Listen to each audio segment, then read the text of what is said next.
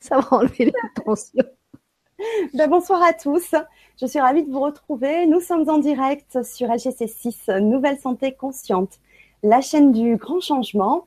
Et ce soir, je suis ravie euh, d'accueillir euh, Maria Sylvane Ragnolo. Donc, on va s'arrêter à Maria pour ce soir. Ça sera. Oui, Maria, bonsoir et bienvenue sur LGC6 pour ta première intervention. Merci beaucoup de prendre du temps pour partager euh, avec nous euh, ben, un sujet qui concerne, ben, je pense, beaucoup de monde. Euh, ce sont les addictions et on va voir ensemble les clés pour s'en sortir. Maria, bonsoir. Bonsoir à tous. Bonsoir Fanny. Merci, merci, pour cette soirée. Merci de me laisser la, la possibilité de partager avec euh, le, public euh, bah, le, thème des addictions parce que c'est quelque chose d'important. Oui, très important. On a déjà quelques questions qui sont arrivées euh, via le forum. D'ailleurs, je vous invite tous qui êtes présents pendant le direct à poser vos questions soit via le forum, soit via le chat qui est dessous ou à côté de la vidéo. si vous avez des questions un petit peu personnelles, on a vu avec Maria, elle aura besoin de votre vrai prénom, enfin votre vrai premier prénom de naissance, ainsi que votre, votre date de naissance. En revanche, on va quand même préciser que les questions personnelles seront euh, traitées de façon très globale, hein, afin de vous donner quelques pistes. Mais euh, on n'est pas là non plus pour poser euh, vraiment une séance complète. Voilà, donc c'est vraiment pour vous donner quelques quelques clés comme c'est le sujet de ce soir. Après, vous pouvez très bien contacter euh, Maria pour euh, euh, entamer quelque chose de, plus, un accompagnement plus personnalisé et plus profond. Je voulais aussi rajouter quelque chose de très important. toutes les thérapies hein, que l'on présente sur le grand changement et tous les accompagnements, les outils que l'on présente ne remplacent pas un diagnostic posé par votre médecin traitant. Euh, tous les outils, les thérapies alternatives sont là en complément, en accompagnement de la médecine euh, classique. Hein. voilà, donc c'est très important de, poser euh, ceci avec vous. Voilà. Donc Maria, tu es thérapeute. tu t'es formée à la thérapie quantique, à la sophrologie, à la PNL, euh, aux constellations familiales, à l'hypnose et ainsi qu'aux soins énergétiques. Tu as euh, une palette d'outils euh, très variés, intéressants. et tout cela, tu t'es formé, je crois, peut-être avant, mais en tout cas, tu as changé de vie à 42 ans. Tout à fait. Donc, c'est vrai que je pense que bah, pour présenter la soirée, bah, ça va se dérouler ainsi. tu vas te présenter, nous expliquer ton parcours et ton petit changement bah, de vie, hein, ton grand changement de, de, de vie. Qu'est-ce qui a fait que euh, tu, tu, tu, tu as euh, changé euh, et tu t'es tourné vers le développement personnel et l'aide aux autres? Ensuite, on parlera des addictions, donc les addictions bah, qui sont apparemment importantes. tout à l'heure, je regardais sur le site de l'INSERM une étude de 2014. Alors l'INSERM, c'est l'Institut national de la santé et de la recherche médicale. En ce qui concerne les addictions de substances, ils nous disent que euh, vient en premier euh, l'addiction au tabac, ensuite à l'alcool, au cannabis, à l'héroïne et à la cocaïne. Et tout ce qui concerne les addictions euh, liées à des activités vient en premier les jeux d'argent, les jeux vidéo, le sexe et les achats compulsifs. Donc les addictions sont très variées. Donc on va voir aussi ensemble euh, bah, comment on détermine quelqu'un qui est euh, addict? À quelle limite Est-ce qu'il y a une limite où on peut se, dire, bien là, on est addict? Et quelles sont les clés euh, pour, pour s'en sortir? Voilà. Bah, Maria, je te et puis bien sûr la troisième partie, excusez-moi, ça sera bien sûr les questions-réponses ou peut-être pendant aussi si certaines questions ou commentaires je pense que euh, on peut les dire aussi euh, avant. je vous rappelle aussi que si vous pouvez pas rester avec nous jusqu'à la fin du direct, vous pouvez voir la Vibra conférence en replay dès la fin du direct sur YouTube ou sur le Grand Changement. Bon, Maria, bah, écoute, c'est à toi pour, bah, pour te présenter. Merci.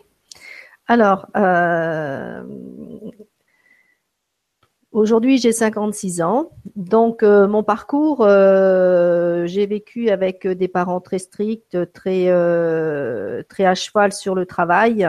J'ai l'impression qu'ils étaient addicts aussi au travail. Donc, j'ai eu un parcours de, de salarié en tant qu'assistante commerciale, assistante de direction pendant 22 ans. Et lors de mon dernier travail salarié, j'ai rencontré du harcèlement moral et harcèlement sexuel.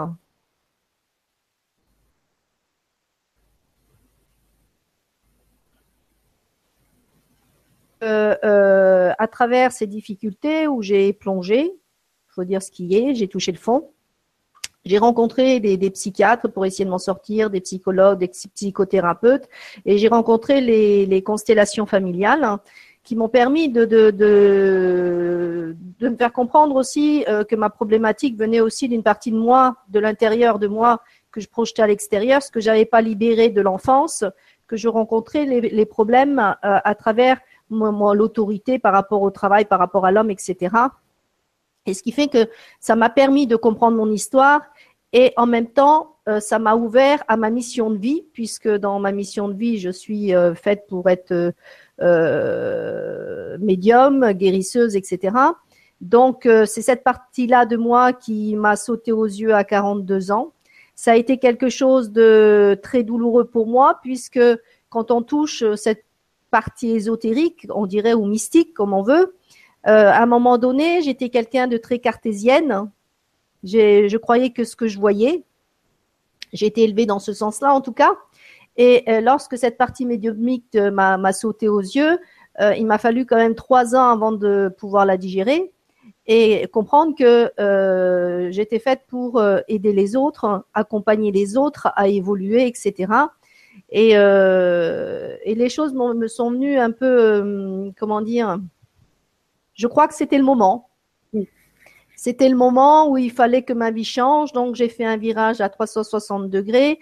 Euh, ma vie professionnelle, ma vie affective, euh, dans tous les sens du terme, j'ai tout remis à zéro pour repartir dans quelque chose de plus euh, de différent en tout cas. Et ça a été un passage assez douloureux. Souvent, les changements sont douloureux. On peut pas dire que ce sont des passages très très faciles. Euh, c'est là où on grandit. Et cette période de vie, ça m'a permis vraiment de, me reconstruire, de revoir pourquoi j'avais vécu ce genre de situation. Et euh, j'ai toujours été attirée par, par ces problématiques d'addiction puisque j'ai rencontré dans mon entourage proche des gens qui étaient alcooliques, fumeurs, donc, j'étais baignée dans cette problématique-là, mais en tant que proche de, de ces personnes-là. Donc c'est pour ça qu'à travers mon travail, ça m'a, comment dire, ça m'a interpellé et ça me donne envie d'aider ce genre de personnes puisque à l'époque je n'avais pas les outils, je n'avais pas la compréhension, je n'avais pas tout ça pour pouvoir aider le, la personne avec qui je vivais et non et non plus pour euh, comment dire moi en tant que spectatrice quelque part de dire bah, j'ai pas les moyens de faire quelque chose. Donc, euh, depuis que je suis thérapeute et je me suis formée à diverses, comme tu disais tout à l'heure, avec divers outils, les constellations familiales, euh, l'hypnose, la sophrologie, etc., ça m'a permis vraiment de, dire, tiens, je vais, euh, quand j'ai des problématiques comme celle-là, de, de, vouloir aller plus loin parce que je me dis, on est complémentaire à la médecine et on peut faire quelque chose que quelquefois on apporte une autre partie, une autre vision des choses qui aide la personne à comprendre ce qu'elle vit et euh, pouvoir peut-être l'aider à s'en sortir plus facilement, en tout cas, pour que les choses changent. Donc euh, moi, ce que ce que j'ai vécu, j'ai parlé de, de mon expérience propre. Je dis pas que c'est une vérité totale, c'est mon expérience de thérapeute puisque je suis thérapeute depuis 15 ans. J'ai un accompagnement depuis 15 ans avec euh, les personnes, que ce soit des jeunes, des moins jeunes, etc. Donc la première expérience, je vais parler euh, de, de l'alcool, puisque c'est dans ce milieu-là que j'ai vécu en tout cas. Euh, la personne, euh, ce que je me suis aperçue, c'est que euh, la personne, elle a une souffrance terrible. C'est comme si elle avait une sa souffrance était à fleur de peau. elle le partage avec ses proches, avec les enfants, la compagne, la famille, etc. Sauf que cette personne-là, elle a la, seule façon qu'elle a de, réagir, c'est une irritabilité exacerbée quand elle n'a pas sa, bouteille d'alcool ou, son tabac. Hein, c'est toujours comme ça. Elle n'a pas, comment dire, la, la réflexion, du moins, elle le sait, mais elle n'admet pas qu'elle est dans une situation de d'addiction. Pour elle, elle peut s'arrêter quand elle veut, comme elle veut, etc. Sauf qu'elle ne le fait jamais. Elle ne reconnaît pas cette, cette, souffrance-là. Et en plus, elle fait peser sur la famille toute sa problématique de, de fuite de ses émotions, de fuite de, de, de ses responsabilités, de son, son, anxiété, sa déprime, etc. Donc, il y a quelque chose qui, qui se vit, qui se partage euh, avec d'autres et qui est extrêmement douloureux. Donc, euh, moi, je me suis aperçue à travers les personnes que j'ai accompagnées que euh, cette souffrance est liée à l'enfance, que cette souffrance est liée à l'éducation et comment euh, le transgénérationnel, si les personnes étaient aussi addictes à l'alcool ou au tabac ou quoi que ce soit, mais aussi ce que je me suis aperçu d'une manière assez générale, c'est que euh, il y a beaucoup de liens aussi avec le karmique, parce que je travaille beaucoup avec euh, cette médiumnité qui, m'a été donnée et qui me permet d'aller voir les vies karmiques qui qui nous conduisent vers vers ces, ces addictions-là. Souvent, ce sont des personnes euh, qui souffrent beaucoup de dépendance, soit de dépendance affective, soit de ce côté fusionnel avec euh, la mère, soit un sentiment de rejet très fort, d'abandon, de manque d'existence, comme si elles n'étaient pas ancrées dans cette vie-ci, comme si elles étaient, euh, j'allais dire entre guillemets, des fantômes le mot il n'est pas peut-être très bien choisi, mais elles, étaient en déconnexion avec elles-mêmes. c'est comme si elles avaient, euh, comment dire, elles sont dissociées. Quand on vit quelque chose, au lieu de le vivre pleinement à l'intérieur de soi, c'est comme si on se regardait vivre parce que la douleur est tellement importante que on, s'observe quelque part. On, fuit vraiment la situation. Donc, euh, c'est pour ça que j'ai remarqué dans toutes les addictions, il y a cette partie où la personne a euh, une impulsivité qui qui qui la pousse. C'est comme si on avait quelqu'un qui nous poussait à dire vas-y fume fume fume fume bois bois bois bois bois et une autre partie de nous qui dit mais regarde ce que tu fais et on est dans cette dualité, dans cette incompréhension entre l'envie de de s'arrêter et l'impossibilité de s'arrêter. Et c'est là toute la difficulté de ceux qui sont addicts, hein, que ce soit l'addiction à l'alcool, que ce soit l'addiction même à la nourriture, parce que quand on est boulimique, c'est pareil, hein, c'est on voudrait mais on ne peut pas. Justement, il y a Brigitte Clémensard qui nous disait sur le chat, la nourriture n'est pas sujet aux addictions. Finalement, si la, nourriture euh, l'est, c'est aussi une addiction ça peut être euh, quand on est boulimique, quand on, on, on, a une envie euh, sans arrêt de manger, manger, manger. On mange pourquoi? On mange parce qu'on a de l'ennui. On mange parce qu'on a de la tristesse, parce que on a un désespoir. Euh, c'est l'émotion qui nous fait manger. Quand, on mange normalement, c'est normal. Il y a un stade où c'est normal. Mais il y a une partie de nous aussi euh, qui nous pousse parce qu'il y a quelque chose derrière. Comme on dit, on mange nos émotions, on fume nos émotions, on boit nos émotions, on peut mettre tout par rapport à nos émotions parce que c'est ça qui nous construit comme c'est ça qui nous détruit. D'accord? Et c'est quand on, ne veut pas affronter nos émotions qu'on ne peut pas pour X raisons, parce que dans l'inconscient, il y a des croyances erronées, il y a des schémas répétitifs qui, font qu'en automatique, on va, adopter des comportements qui font que bah, on n'est pas capable de, voir une situation telle qu'elle est et on va la fuir, euh, soit dans l'alcool, soit dans autre chose. Et ce qui fait que euh, à un moment donné, euh, comment dire, on se sent divisé en deux. Cette partie qui voudrait, cette partie qui nous pousse. Vous savez, c'est comme l'ange et le démon. C'est l'ange, il nous dit, il n'y va pas, et puis le démon, il dit, tiens, tiens, tiens, tiens ça te plairait bien. Donc, c'est ces deux parties-là qui sont en dualité à l'intérieur de nous. mais à partir du moment où on va euh, regarder cette, euh, comment dire, euh, cette addiction, l'accepter déjà. C'est déjà le premier pas, c'est de dire oui, je suis là-dedans. Mais ça, c'est un pas extrêmement difficile de reconnaître qu'on est dans une addiction au sexe, une addiction à l'alcool ou une addiction au sucre ou une addiction à quoi que ce soit, de le reconnaître. Parce que euh, c'est, vous savez, c'est comme un enfant quand on dit, c'est comme si on disait, on lui montre du doigt, regarde, t'as fait une bêtise. Et il y a une partie de nous qui dit non, non, non, non, j'ai pas fait de bêtise. Sauf que on va se défendre par rapport à ça, même si on le sait pertinemment. À partir du moment où on prend conscience, on se dit bah oui, je suis là-dedans et, et je peux pas m'en sortir tout seul, j'ai besoin d'une aide. C'est déjà un pas de géant. C'est déjà un courage énorme de le reconnaître. Mais pour ça, il faut être aidé par euh, l'entourage, il faut être aidé par la famille, il faut être aidé par les amis. Et, et pas être, et souvent, quand on a quelque chose comme ça, on, on, est souvent acculé à quelque chose. Tu devrais, t'as vu, t'as vu comment tu te comportes, etc. Ce qui fait qu'on enfonce la personne. C'est comme une, personne euh, qui, a dit que souvent, il y a une tendance à la déprime derrière. Il y a quelque chose de sous-jacent, de déprimé, d'angoissé de stresser à l'intérieur. Donc, c'est comme si on disait à un déprimé, regarde, tu déprimes, tu devrais te bouger. C'est souvent ça qu'on dit à un déprimé, tu devrais te bouger. Un alcoolique, tu devrais pas boire. Il le sait qu'il doit pas boire. Le fumeur, il sait qu'il devrait pas fumer. Hein, il en est conscient de toutes les conséquences négatives qu'il y a sur sa santé, sur son corps, sur, la famille, sur, son travail, etc. Ce qu'il y a, c'est que euh, il vaut mieux lui parler de manque, de besoin, qu'est-ce qui le pousse à fumer, qu'est-ce qui le pousse à aller chercher ce, ce besoin-là?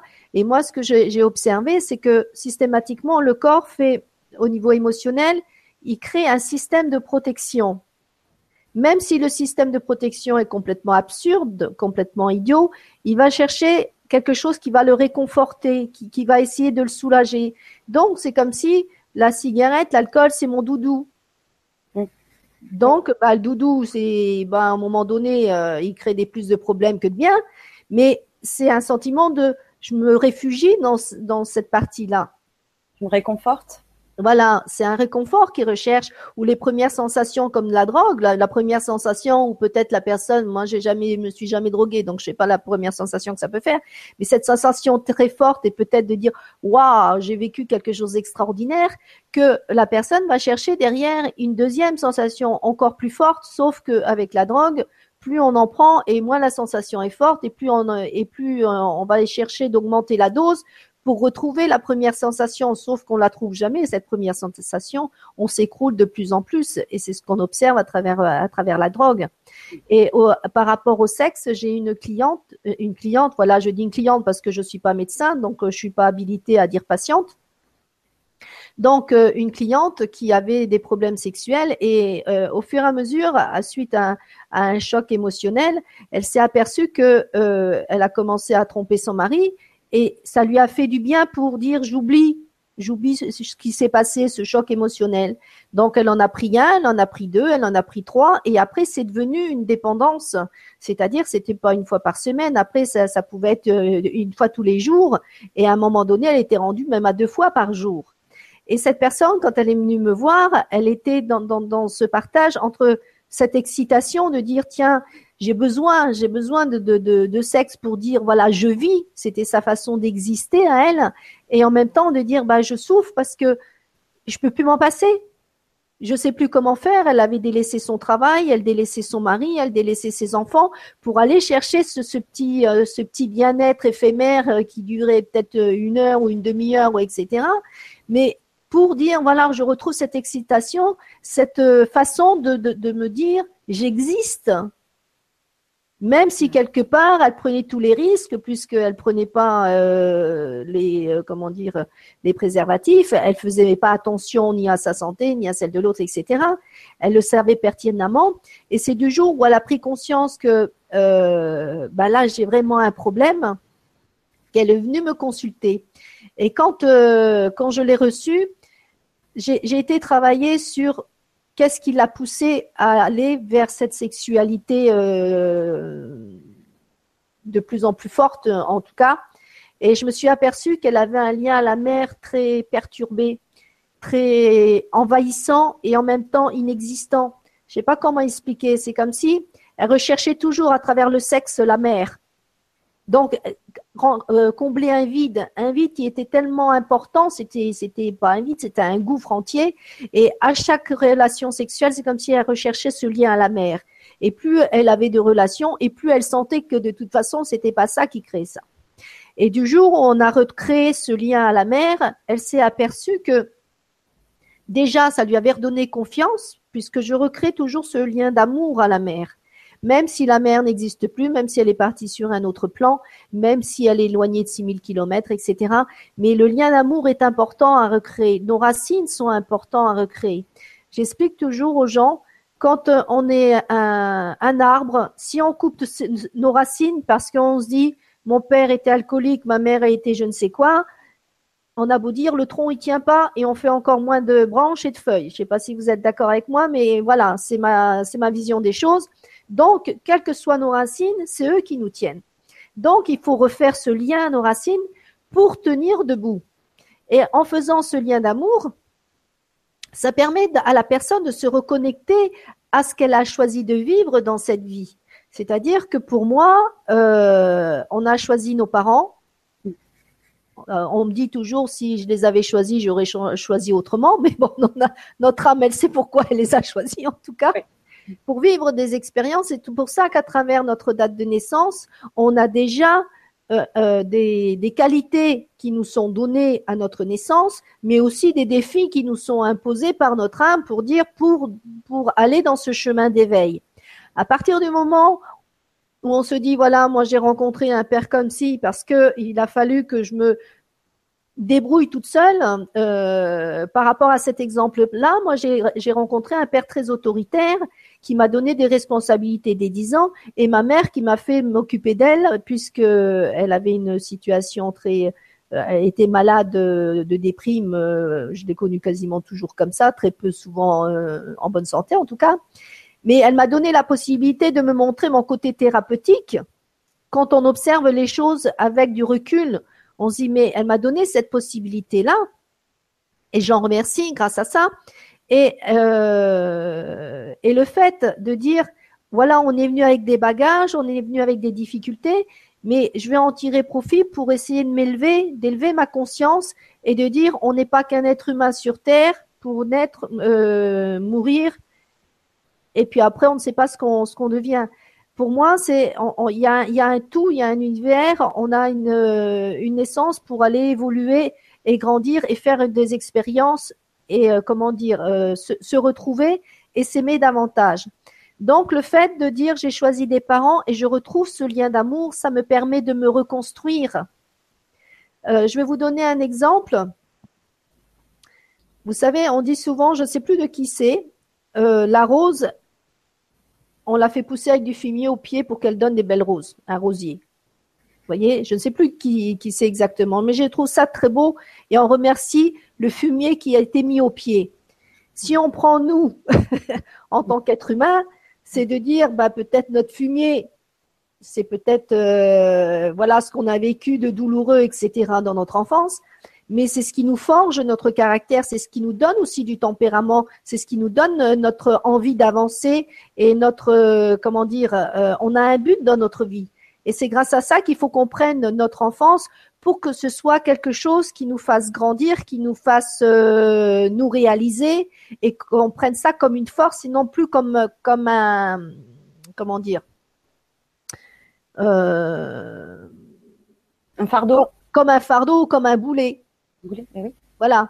Donc, Alors, justement, euh, je te coupe, mais il y a Orly qui euh, nous dit vos mots vont droit dans le mille. Euh, oui, j'aimerais pouvoir me souvenir pourquoi j'ai choisi cette vie et dans quel but.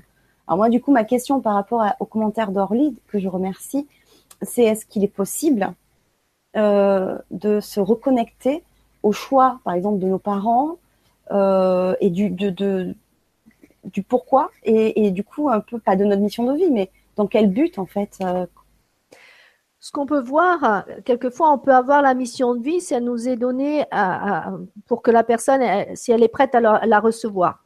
Sinon, ce qu'on peut faire, euh, moi, ce que, j'observe, c'est que quand la personne, elle a une problématique, que ce soit d'addiction ou d'autres sujets, puisque je travaille aussi d'autres sujets, la personne, elle pose sa question et elle m'ouvre euh, son son histoire, son histoire des vies antérieures ou son histoire de cette vie-ci pour que pour aller comprendre pourquoi elle est venue, quel, chemin elle a choisi, etc.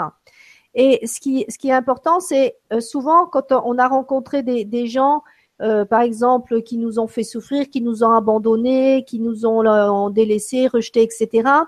je me suis aperçue que dans d'autres vies, on a fait pareil on a fait pareil parce qu'on rencontre les mêmes personnes. La personne qui est notre mère dans cette vie-ci, elle a pu être notre sœur, notre père ou, euh, ou autre chose dans une autre vie. Donc ça peut être quelqu'un aussi qui nous a condamnés dans une autre vie. Vous voyez? Donc il y a systématiquement un lien, un lien entre les âmes qui vont euh, se s'entraider pour dire je joue tel ou tel rôle pour pour se construire. Oui. D'accord? Alors, je ne sais pas si je peux donner un exemple qui a rien à voir avec les addictions. Est-ce que, voilà, j'ai une personne que j'ai reçue il y, a, quelques semaines. Elle me dit, je ne peux pas accepter ma mère. Euh, on me dit de couper avec ma mère parce qu'elle est toxique pour moi, etc. Elle m'a abandonné à la naissance et euh, elle m'a laissé chez la nourrice. C'est la nourrice qui m'a qui m'a accueilli euh, et, et je peux pas avoir ma mère. Je peux pas l'avoir. Donc moi j'ai travaillé sur ce, ce, ce, lien. Pourquoi euh, elle avait toujours ce, ce elle n'arrivait pas à pardonner à sa mère et je me suis aperçue que dans une autre vie, elle avait elle en tant que fille d'aujourd'hui, elle a abandonné celle qui représente sa mère dans cette vie-ci. Hmm. Mais elle a compris que elle l'a abandonnée parce que dans l'autre vie, elle était malade en tant que elle, en tant que mère, et elle a abandonné son enfant pour qu'il survive. Donc, elle a, on a dû faire ce travail de pardon pour qu'elle comprenne que sa mère, si elle l'a délaissée dans cette vie-ci, c'est un lien avec la vie antérieure. Et du coup, on a recréé ce lien d'amour. C'est de dire, voilà, c'est un lien de cause à effet. C'est euh, voilà ce que je t'ai fait et voilà ce que j'ai à comprendre par rapport à ça. Et du coup, la personne aujourd'hui, elle se sent plus sereine, plus en paix avec elle-même, parce que c'est pas un, c'est un, c'est un choix d'âme de, d'avoir fait ce geste-là, et c'est un choix d'amour. Et elle a compris que son propre geste à elle dans une autre vie, c'était un choix d'amour, un choix de protection pour l'enfant. Donc, elle, a plus du tout la même vision de sa mère d'aujourd'hui et de ce qu'elle a été dans une autre vie. Et du coup, il y a quelque chose qui, qui se présente au niveau du cœur une dynamique d'amour qui pouvait pas être là présente tant que la personne n'avait pas compris ce, ce, geste-là. Le geste qu'elle avait fait et le geste que sa mère a fait dans cette vie-ci. C'est pour ça que, à travers les, les, les, les addictions, c'est ce lien qu'on recherche, ce, ce lien d'amour qu'on recherche en permanence pour pouvoir être comblé de l'intérieur, retrouver cette paix à l'intérieur. Et tant qu'il y a ce vide, ben, on va essayer de le compenser soit par le sexe, soit par les achats compulsifs, soit par euh, le, jeu, soit par euh, la, drogue, soit par le tabac. Peu importe par quoi on va le remplacer, mais on va essayer de le remplacer par quelque chose, ou mm. soit aussi par de la dépendance affective. Bien sûr. Alors je voulais euh, lire le commentaire de Nanou2512 qui nous dit J'ai vécu étant enfant, j'ai des addictions aussi, j'ai répété le même souci que ma mère, ma fille aussi, trois générations d'addicts. Je suis addict à la bouffe, la fume, donc bah, la cigarette, alcool, cacheton. Bon, j'évite de tout mélanger, sinon, waouh. Et peur de l'abandon. Euh, oui, on prend de la drogue pour tenir debout à la fin, c'est comme cela. J'ai tout perdu pour cette merde. Alors, je lis parce que c'est en plusieurs fois. Euh, le jeûne, je ne mange rien de la journée et je bosse sans rien dans l'estomac et rien ne change. Parce qu'en fait, elle parle du jeûne parce que quelqu'un nous a parlé que euh, c'est Sacha Chapelier juste avant qui disait que le jeûne pouvait servir pour se sevrer. Mhm. Ça, c'est encore un, autre sujet, mais oui, bien sûr, ça peut être euh, une solution, euh, mais après. Et donc, Nano qui continue à nous dire, donc c'est facile aujourd'hui avec le net. Mais moi, je vais avoir 52 ans, mère de six gamins et cinq petits-enfants. Et à ma génération, dommage qu'il n'y ait pas eu assez d'infos et du coup, on a fait n'importe quoi. Alors, c'est vrai qu'aujourd'hui, on a la chance d'être tous connectés au réseau, aux vibraconférences, aux émissions. L'information circule euh, de façon beaucoup plus facile. Et c'est vrai qu'avant, on était un peu seul dans son coin sans savoir, comme par exemple, on parle euh, de, de, de, faire le lien avec le karmique. Voilà, aujourd'hui, on est quand même une génération plus consciente euh, qu'avant. Si on parlait de ça, on pouvait être pris un peu pour des, dingues, il faut le dire. Euh, donc, c'est vrai que c'est une période beaucoup plus facile. Mais Nanou nous dit qu'elle a 52 ans. Donc, pour moi, c'est encore jeune. Donc, ma question par rapport aux commentaires de Nanou, que je remercie aussi euh, de ce partage, il n'est jamais trop tard non, non, non. Non, ce qui est important, c'est que à partir du moment où la personne, elle, euh, elle va chercher des, des, solutions, elle va, comment dire, elle va se, elle va aller voir qu'est-ce qui crée cette addiction. Et si c'est en plus c'est transgénérationnel, puisqu'il y a elle, ses enfants, ses petits enfants, etc. Ça veut dire qu'il y a quelque chose beaucoup plus haut qui n'a pas été dit. Moi, ce que je ressens par rapport à cette personne-là, si tu me donnes la date de naissance, euh, si Alors, euh, elle nous l'a pas donné parce dans le chat et, euh, et que voilà mis juste des commentaires. Mais Nanou, si tu es toujours là, tu peux nous donner ta date de naissance et ton prénom parce que Nanou c'est un pseudo. Si tu veux bien, hein. voilà.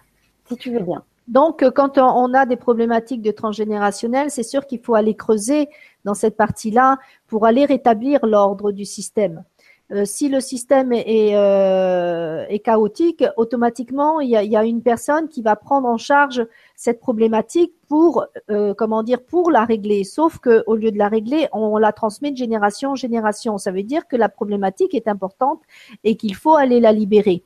Donc, le fait qu'elle se rende compte que ça se répète de génération en génération, ça veut dire que c'est une situation extrêmement importante, extrêmement grave, et qu'il faut soulever la question.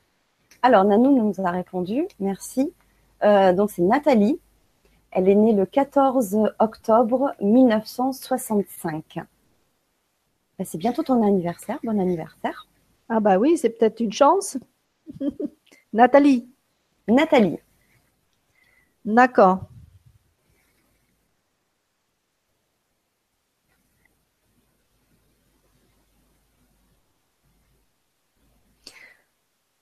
Alors, euh, moi, la première chose que je ressens par rapport à cette personne-là, c'est qu'il y a des mémoires d'enfermement et qu'il est important d'aller voir ces mémoires pour qu'elle retrouve la liberté.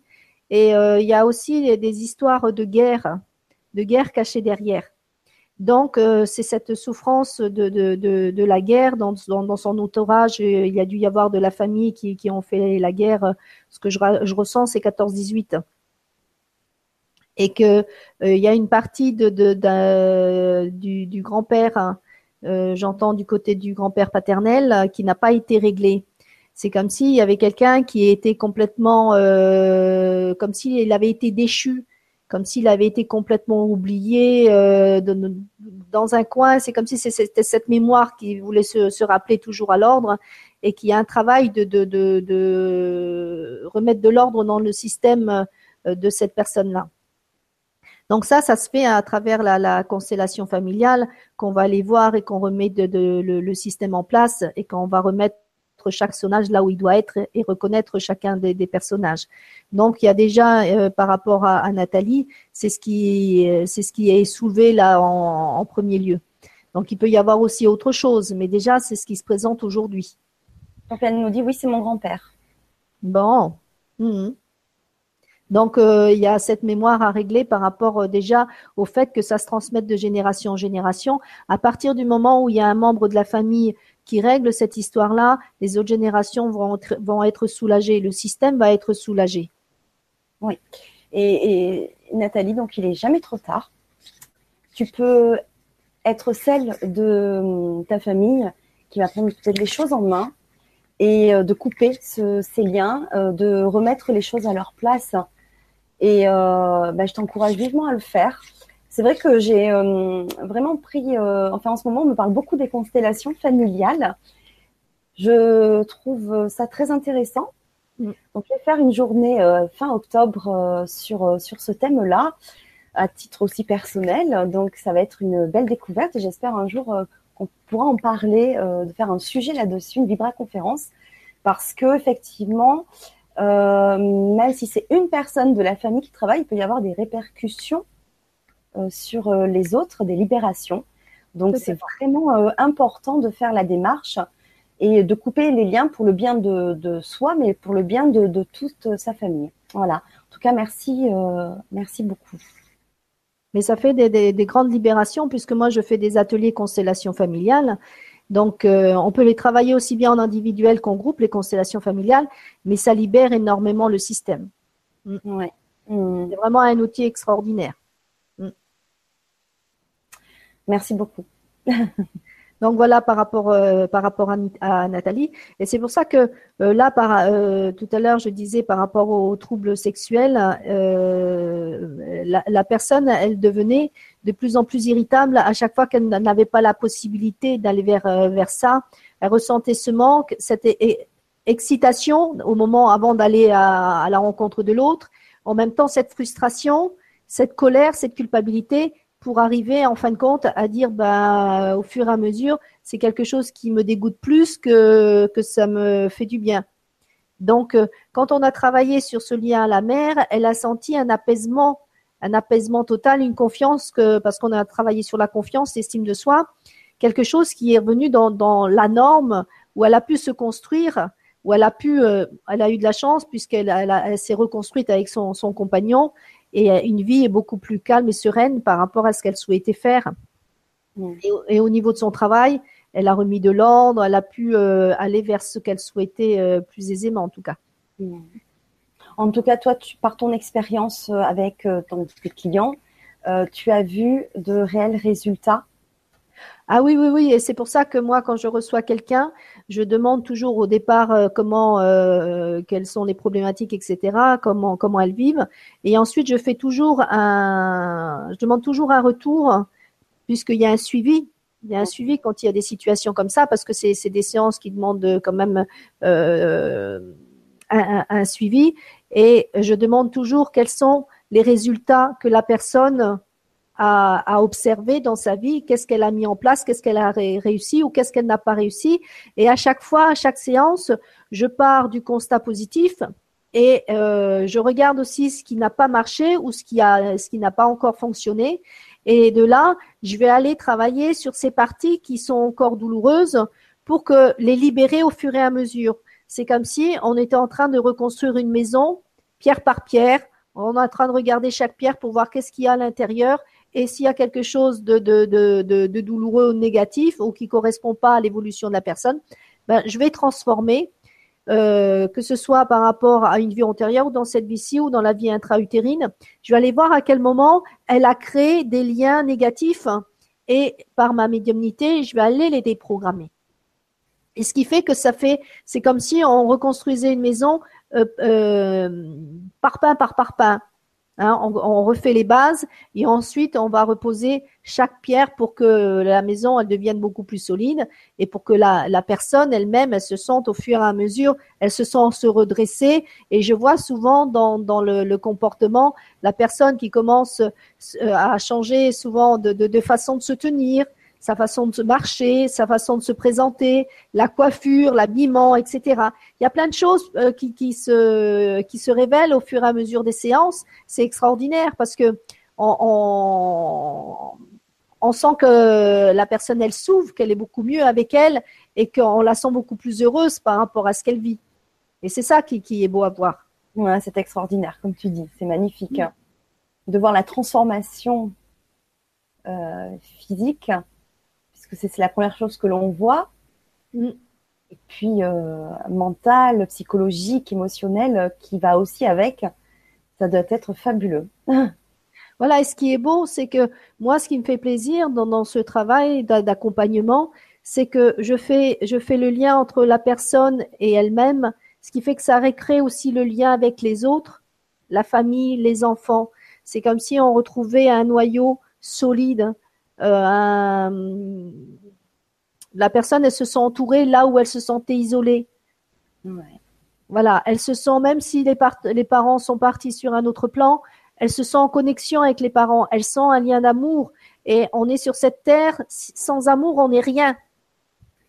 Hein c'est vrai, même on peut avoir tout le matériel qu'on veut, mais s'il n'y a pas ce sentiment d'amour, d'appartenance, parce que c'est ce qu'on recherche, c'est ce lien d'appartenance. Et souvent, quand euh, on a une addiction, on veut adhérer à quelqu'un ou à quelque chose. Moi, j'ai vu des, je vois des jeunes quand ils ont commencé leur première cigarette, leur première, euh, leur premier joint, c'est pour appartenir à, à, un clan, de dire tiens, je veux faire partie de, de ces gens-là, je veux faire comme eux. Donc, euh, sauf que la première, après, on ne sait pas comment elle se termine. Parce que, on va de plus en plus loin, on essaye de faire comme les autres, etc. Et puis, quelquefois, on est pris dans un engrenage qui fait qu'aujourd'hui, avec la drogue, c'est pas la drogue des années 70. Là, aujourd'hui, la, teneur en, dans, dans, dans, les produits, euh, dans les stupéfiants sont beaucoup plus forts. Ce qui fait que quand la personne, elle devient addicte beaucoup plus vite qu'avant. Oui. Sauf qu'une fois qu'on a mis le pied dedans, c'est plus compliqué à s'en sortir. Donc c'est pour ça que euh, moi je, je, je, travaille aussi pour euh, pour les jeunes avant qu'ils deviennent euh, voilà qu'ils se mettent dans ces situations là, de travailler la confiance, l'estime et les liens aux parents pour leur éviter de rentrer dans un système d'influence extérieure pour éviter qu'ils deviennent addicts soit à un, à un, produit ou à un autre. Bien sûr. Bien sûr. C'est dès l'enfance qu'il faut les travailler. Donc, euh, par rapport à, il y a aussi les, les histoires de, par rapport à, la drogue. J'ai eu un jeune, sa mère, elle, m'avait appelé et si vous voulez, dans, dans les pages jaunes, c'était marqué magnétiseur parce que j'étais magnétiseur aussi. J'ai commencé par, par ça, médium magnétiseur. Et le fils avait dit, moi, je veux un magnétiseur parce que je sais, je crois au magnétiseur. Donc, la mère, elle m'appelle, elle me dit, vous êtes magnétiseur? Mais j'ai oui, mais je travaille surtout en thérapie maintenant que voilà. Et elle m'envoie son fils. Elle me dit j'en peux plus, je n'en peux plus. Dans tous les dans tous les jobs qu'il fait, il se fait renvoyer, il est insupportable. Il dit je le supporte plus à la maison, son père le supporte plus, sa copine elle, pique des crises de nerfs aussi. Il était devenu dans un état d'irritabilité tellement énorme qui euh, qui faisait éclater tout ce qu'il touchait. Et ce jeune, il avait 21 ans, mais ce qui était extraordinaire chez lui, on a commencé euh, par travailler son côté irritabilité. Il n'a pas osé me dire je suis addict à la drogue. Il m'a dit je m'énerve très rapidement. Donc j'ai travaillé son côté irritabilité parce que j'ai pas voulu le forcer en disant oui euh, je sens que non non je laisse venir la personne etc. Et puis elle me fait je crois au magnétiseur etc. Donc moi j'ai travaillé par rapport à ma médiumnité pour aller me voir Qu'est-ce qui crée chez lui cet état de dépendance? Et souvent, et j'ai pu l'observer à plusieurs reprises par rapport à ceux qui, sont dans, l'addiction, c'est qu'il y a des deuils non faits. Cette personne-là avait perdu un oncle qui l'aimait plus que tout d'un accident de moto. Et du jour euh, où son oncle est parti, il, il a commencé à être addict au tabac, à l'alcool et à la drogue. Il s'est enfermé parce qu'avec un sentiment d'injustice, veux dire, c'est, pas normal qu'il soit parti si jeune. Et quand on a commencé à travailler sur le, deuil, on a fait euh, ce travail de deuil. Tout de suite après, il s'est senti beaucoup mieux. Il s'est libéré d'un, poids énorme avec euh, la croyance, puisque je les amène aussi à comprendre qu'on a plusieurs vies, etc. Et que c'est un choix d'âme, un choix d'âme de partir, même si c'est extrêmement douloureux pour celui qui reste ou euh, pour l'ego de dire bah oui, euh, voilà, ça se passe comme ça, mais que c'est un choix d'âme et que son, oncle est venu lui parler. Et le fait qu'il lui parle et qu'il lui dise certaines choses que lui connaissait, ça l'a rassuré, ça lui a fait énormément de bien. Et du coup, il avait aussi cette volonté d'aller jusqu'au bout. Et je crois que les gens qui s'en sortent, c'est ceux qui veulent aller jusqu'au bout, même s'ils connaissent les difficultés, même s'ils savent qu'il va y avoir des rechutes, qu'il va y avoir aussi des moments où ils vont pas pouvoir contrôler leur impulsivité, leur irritabilité, leur envie absolument d'aller d'aller consommer, etc. Mais il avait une telle force à l'intérieur de dire je veux aller jusqu'au bout. Et ce, premier contact et le premier contact qu'il a eu avec son oncle disparu, ça l'a, ça l'a percuté au cœur. Et il a fait cette démarche jusqu'au bout. Et au fur et à mesure, il me disait euh, combien il s'était calmé vis-à-vis de ses parents, combien il les remerciait alors qu'avant il était prêt à les incendier, euh, combien par rapport au, travail, il a commencé à trouver ses marques, à se faire, à être plus euh, plus concentré, plus plus dans, dans l'action, plus dans, dans sa passion puisqu'il il était il était pâtissier, donc il a fait les choses comme je lui ai fait remonter sa, passion de, remplacer la drogue par la passion pour qu'il voit quelles, étaient, quelles étaient euh, toutes ses capacités, tous ses talents. Donc, je mettais en avant sans arrêt euh, devant lui qu'il avait une force intérieure euh, pour faire quelque chose d'extraordinaire, pour faire quelque chose de beau, et que son oncle était là pour lui. Et du coup, il a mis toute cette force en lui pour dire j'irai jusqu'au bout. Et à un moment donné, on s'était vu pendant plusieurs fois. Et puis il me fait Madame Ragnolo, il faut que je vous avoue, je, je, me drogue. Et je lui ai dit ben je l'avais senti. et bon, j'attendais que ce soit ce soit toi qui me le dise. Et euh, il me dit là, j'ai besoin que vous m'aidiez en plus par rapport à ça parce que je veux totalement arrêter. Il me fait, euh, j'ai déjà énormément diminué puisqu'on avait travaillé l'émotionnel à plusieurs niveaux. Et euh, là, il me dit, mais là, je veux vraiment arrêter. Et là, ce que je lui ai proposé, c'est faire des séances d'hypnose. Et à ce jour, ça fait maintenant euh, deux ans que je l'ai suivi. À ce jour, il n'y a pas eu de rechute. Et je croise les doigts pour pas qu'il y en ait peut-être, qu'un jour il y en aura, je ne sais pas. Mais ça a été vraiment un, exemple extraordinaire et il m'a envoyé un de, ses amis qui, qui était aussi dans, dans, l'addiction de, la drogue. Et ce qui s'est, ce produit, c'est que l'ami est venu une fois et il s'est arrêté. Parce que euh, je suivais aussi ses parents. Et il s'est arrêté, pas parce qu'il n'avait pas eu de résultat, euh, il ne s'était pas senti bien par rapport à la première séance, mais simplement parce qu'il avait peur de perdre ses, entre guillemets, ses amis, ses amis d'addiction. Donc, il a fallu reconstruire et il a fallu du temps pour lui de revenir me voir parce qu'il a fallu qu'il intègre de dire j'accepte de me faire d'autres amis, de me recréer d'autres relations pour que je puisse y arriver. Et vous voyez, c'est souvent ça aussi qui perturbe les gens, c'est de dire voilà, là j'ai des relations, c'est comme les alcooliques qui se mettent avec des alcooliques, hein, les fumeurs avec des fumeurs, etc. Et ce qui fait que de dire je vais changer de relation, je vais être avec des gens qui ne fument pas ou qui ne boivent pas, etc. C'est aussi une sacrée démarche à faire.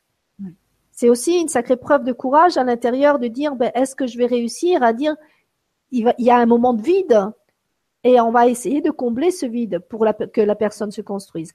Et, euh, et là, cette personne-là, elle a mis un peu de temps avant de revenir et c'est elle qui a réclamé après de dire, voilà, je veux ça, ça, ça et ça.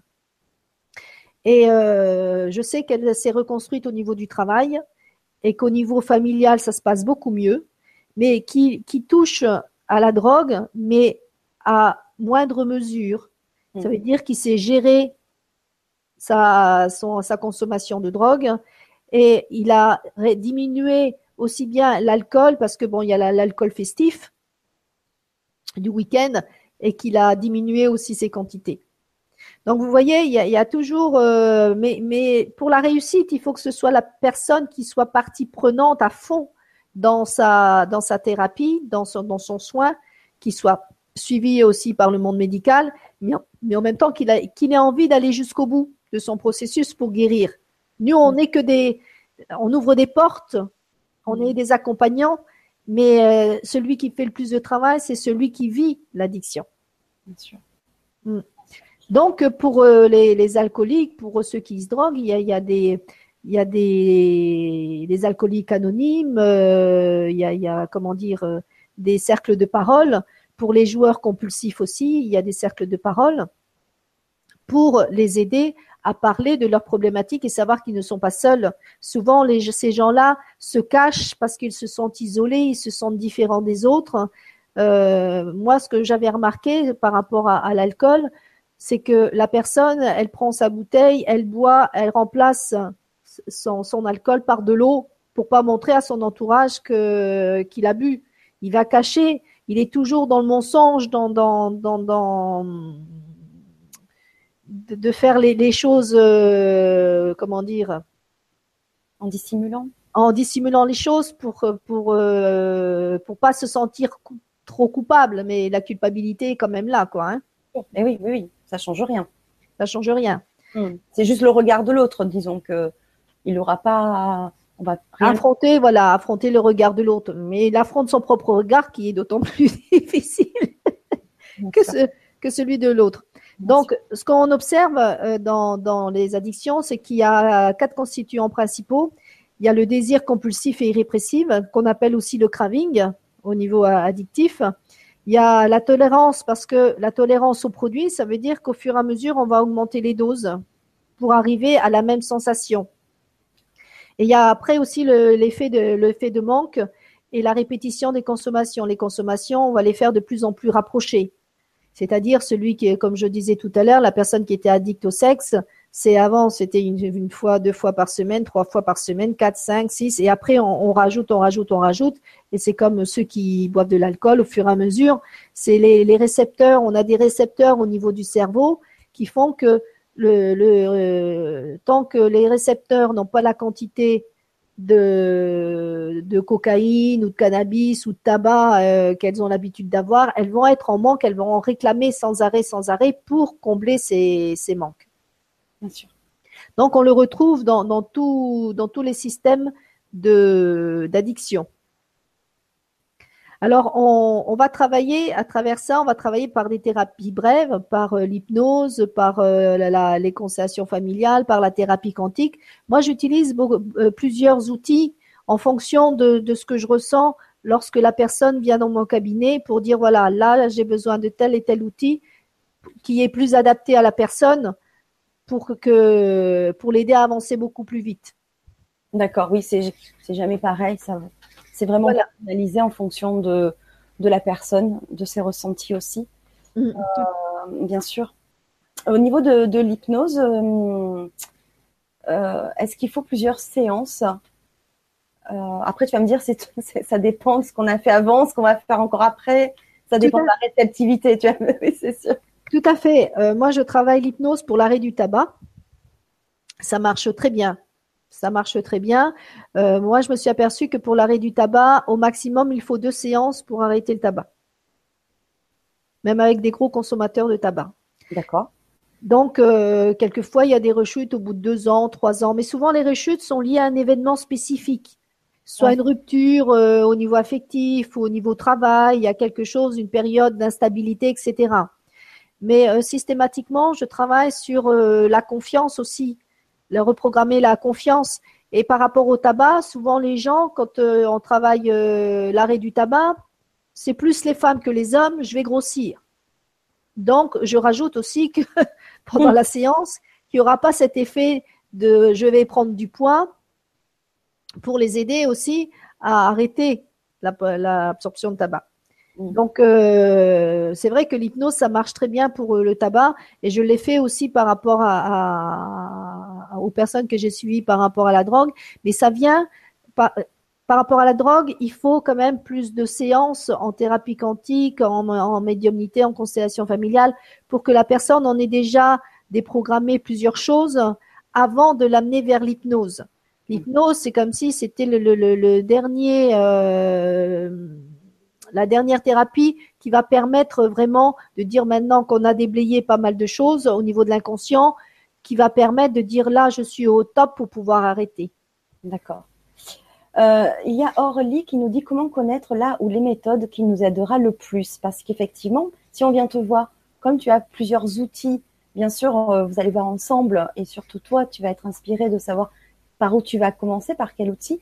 Mais euh, si par exemple, on veut venir à bout de notre addiction et qu'on doit faire le choix d'une thérapie, Qu'est-ce que tu peux nous conseiller par rapport à ça? Là, je ne peux pas conseiller comme ça, puisque euh, moi, ce que j'ai pu observer par rapport à ma pratique, c'est que euh, il faut déjà que la personne ait déjà fait son, son bilan addictif au niveau du corps médical, etc. Hein, qu'elle sache déjà où elle en est, etc. Parce que nous, on est quand même le, souvent le dernier recours. Il faut qu'elle ait déjà expérimenté d'autres choses pour dire maintenant, j'ai fait ça, ça et ça. Il y a des choses qui ont été déblayées. Et à partir du moment où la personne vient, je sais qu'il y a une personne l'autre jour qui est venue pour me dire, je veux une séance d'hypnose pour arrêter le tabac je la sentais pas dans, elle était tellement nerveuse que je me suis dit oula il y a une dose émotionnelle là qui fait que même pour se détendre au niveau euh, d'hypnose il va falloir du temps. Parce que les gens qui sont pas habitués qui n'arrivent pas à lâcher prise qui sont dans le contrôle total pour se mettre en état hypnotique c'est un peu plus compliqué. Je lui ai expliqué elle me dit je veux mon ma séance d'hypnose. Bon si elle veut elle veut hein et euh, je, l'ai revu plus tard et je lui ai dit à la fin, euh, je lui ai dit, mais je vous ai pas senti totalement rentré en état d'hypnose. Donc, euh, je l'ai revu après. Elle avait diminué quand même sa consommation de tabac, mais pas arrêté totalement. Pourquoi? Parce qu'elle avait tellement d'émotionnel euh, énorme, de tristesse, de désespoir, de, de sentiments de rejet, d'abandon, d'humiliation, qui lui montait tellement, euh, j'allais dire, au cerveau, que rien que toutes ces, toutes ces émotions-là faisaient parasiter le système de dire on va faire un sevrage tabagique. C'était pas possible. Il fallait déjà nettoyer euh, et adoucir l'émotionnel pour qu'elle puisse retrouver déjà cette énergie, cette confiance en elle, pour dire voilà, maintenant je me sens plus en paix dans dans mon émotionnel, pour aller travailler sur le côté tabagique par l'hypnose. C'est pour ça que souvent, moi, je propose des séances en thérapie quantique ou en, médiumnité pour aller déjà travailler sur tout l'émotionnel, toute la sphère émotionnelle, pour apaiser. Et ensuite, si la personne, je la sens capable d'aller faire une séance d'hypnose, je, lui propose. Mais après, je ne peux pas obliger le client de dire, euh, voilà, vous passez par là ou par là. Alors qu'il y en a d'autres quand il me demande une séance d'hypnose pour arrêter le, tabac, on l'a fait en direct. il faut une ou deux séances, c'est tout. Mm. Merci beaucoup. Euh, je te propose pour la bonne grosse demi-heure qui nous reste de répondre à quelques questions que l'on a eues sur euh, le forum. Euh, donc on a Aurélie qui nous dit bonsoir Fanny, Maria Sylvane. Bonsoir à tous et merci de tout cœur pour ce sujet qui tombe à pic. Dans mon cheminement et éveil personnel, je reste confrontée à des addictions multiples depuis des années. Alcool, médicaments, mes premiers amis personnels après moi, mais aussi tabac, boulimie, compulsions diverses, ce qui m'empêche d'avancer bien évidemment. Là, je suis à un point où ça n'est plus possible. Je choisis la vie avec un V majuscule mais le mécanisme reste souvent si fort. Est-il le même pour chaque substance? Je sais que ça cache des souffrances, un gros manque de confiance en moi, doublé d'une hypersensibilité sur lesquelles je travaille. Cela reste encore difficile. Quels conseils pourriez-vous me donner? Je souhaite me libérer, mais peine à trouver la clé. Encore mille merci à toute l'équipe du Grand Changement. Vous m'accompagnez et m'aidez au quotidien. Gratitude infinie à vous et tous avec un petit cœur. Merci beaucoup. Euh, donc, qui est née donc le 11 août 1982.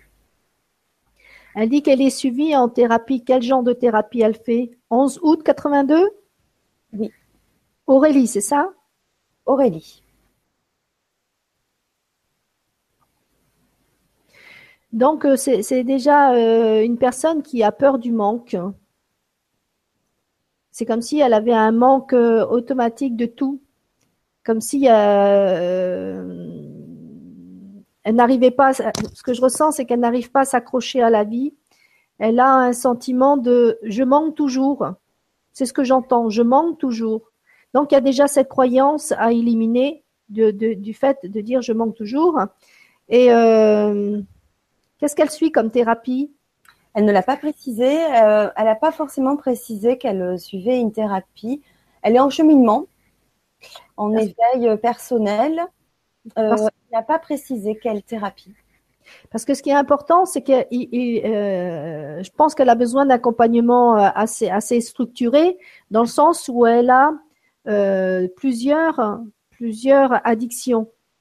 Donc, il faut aller voir un service d'addictologie déjà pour aller faire le bilan d'où elle en est. Il y a des tests qui sont spécifiques par rapport à chaque addiction pour savoir exactement où elle en est. Elle a besoin d'un suivi euh, psychologique, un suivi comportemental et avec des thérapies brèves qui vont l'aider aussi. Mais c'est cet accompagnement pluridisciplinaire qui va permettre euh, cette construction nouvelle. Parce que comme elle a plusieurs addictions, ça veut dire qu'il y a une souffrance énorme euh, à, à, colmater. Et là, par rapport à elle, c'est, elle a une grande blessure d'abandon. C'est comme si je, ressentais son corps au niveau du cœur coupé en deux. Donc, il y a, y une, y au niveau énergétique déjà, elle a une blessure en biais comme ça, c'est ce que je ressens. Et euh, c'est comme si elle s'était pris un coup de sabre. Donc, ça, c'est pas de cette vie-ci, je pense pas. Mais je pense que ça vient d'une autre vie. Je sens un coup, un coup de sabre comme si elle était coupée en deux et qu'elle recherche toujours. C'est pour ça qu'elle dit il me manque, il me manque. C'est comme si elle cherchait toujours cette moitié qui lui manque. Donc, il y a cette partie-là à aller réparer dans l'inconscient, la restructurer par rapport à ça. D'accord. Elle a aussi ce que je ressens, une grande douleur au niveau du, du, bassin. Euh, c'est comme si son bassin flottait dans le vide. Et, il faut remettre de l'ancrage au niveau du corps. Parce que quand le corps, euh, la personne ne se sent pas ancrée, elle va chercher des compensations. Plus elle va se sentir bien ancrée dans son corps, moins elle aura envie d'aller chercher euh, des, produits extérieurs. Elle va se sentir plus intériorisée. Et là, comme elle a cette déficience au niveau de l'ancrage du corps, plus au niveau du cœur qu'elles se sont coupées en deux, c'est sûr que là, elle se bataille pour, pour se situer par rapport à elle-même. Ah, déjà ça qui, euh, qui revient dans, dans, sa vie là. Elle a. Hum, pourtant, c'est quelqu'un qui est très intuitive. Hein. C'est quelqu'un qui a beaucoup de, de, de, personnalité et de puissance. Sauf que cette puissance, elle la met contre elle. Elle, était elle est dans un schéma d'autodestruction, puisqu'elle a du 8. Elle a un chemin très euh, autodestructeur et d'aller chercher cette puissance pour euh, la mettre à son service et non contre elle. Mm. Ben, merci beaucoup. Euh, j'espère que ça te donnera des pistes, euh, Aurélie, pour avancer. en fait, il y a une question de Elestar. Bonsoir. Je suis accro au cannabis depuis plus de dix ans si au début c'était un plaisir, maintenant c'est devenu un boulet. J'ai tout essayé pour arrêter, mais à chaque fois je reprends de plus belle. Malgré un long travail sur mes pensées et un lâcher-prise sur ma culpabilité, j'y pense sans arrêt. Cela me bouffe toute mon énergie et j'ai parfois l'impression que je vais devenir folle. J'essaye de me nourrir de l'état de bien-être dans lequel je suis sans fumette. À chaque fois que je pousse la porte de chez moi, c'est comme une impulsion, je fonce me faire un pétard. En plus, mon compagnon fume beaucoup aussi. Comment me libérer définitivement de tout ça? Merci d'avance pour votre réponse. Hélène, qui est née le 9 mars 1979. Alors, Hélène. Ben, il est vrai que quand on est dans un, dans un environnement qui euh, qui pas favorable, c'est d'autant plus difficile d'aller euh, de s'arrêter de, de prendre du cannabis ou de la cocaïne, etc. Euh, il faut qu'il y ait un environnement qui soit aussi déculpabilisant, qui soit aussi rassurant et euh, qui est là un peu pour euh, pour prendre en charge et coucouner un peu la personne. Mais il faut si je ne sais pas si elle l'a suivi, comme je disais à la personne précédente, au service d'addictologie, où il y a plusieurs euh, personnes qui, vont la prendre en charge et en faisant une thérapie euh, complémentaire pour aller voir par rapport à, sa vie. Elle, elle a une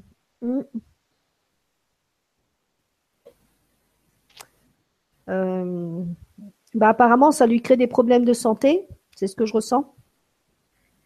Elle doit avoir une insuffisance cardiaque qui est liée à, l'usage euh, de, la drogue. Elle a, elle dit, c'est quand elle sort, elle, est, elle a cette impulsion de. C'est quand elle rentre chez elle. Quand elle rentre chez elle. En tout cas, elle fuit, elle fuit quelqu'un. J'ai l'impression qu'elle fuit le père. Elle fuit le regard du père. C'est comme si le père, par rapport à elle, je ressens un, regard euh, accusateur, un regard euh, sans indulgence, quelqu'un de plutôt froid, glacial. Et c'est comme si, à travers cette, drogue, elle essayait de fuir euh, ce regard-là. Alors que là, il faut aller travailler pour qu'elle puisse réaccepter et de regard et de voir le père comme un comme quelqu'un de bienveillant et non plus qu'elle le perçoive comme quelqu'un de dur, de froid et de glacial. Donc elle, elle est venue euh, aussi pour dépasser son, son, son, côté timide. Elle a un côté timide et elle a besoin aussi de, de, de, de parler, d'exprimer les choses. Et elle a peur d'exprimer les choses. Donc c'est sa façon à elle de dire je voilà, je me réconforte derrière cette drogue pour éviter de d'aller prononcer ou d'aller voir ce que j'aurais envie de dire au père, mais que je n'ose pas. Je ne sais pas si, ça paraît clair dans mon explication. C'est très clair. Euh, oui, quand même, oui. Ça donne, voilà, comme on le disait au début, ça donne des pistes. Après, ben, il faut, faut aller les explorer. Mm. Euh, il faut aller plus loin, hein, bien sûr, dans, la démarche. Euh, mais euh, ça donne déjà quand même une petite idée. ensuite, nous avons Coralie qui nous dit bonsoir. Bonsoir Fanny et Maria Sylviane, bonsoir à toutes les belles âmes. je fume depuis plus de 20 ans et je ressens de plus en plus l'envie d'arrêter. Cela va de pair avec mon avancée spirituelle.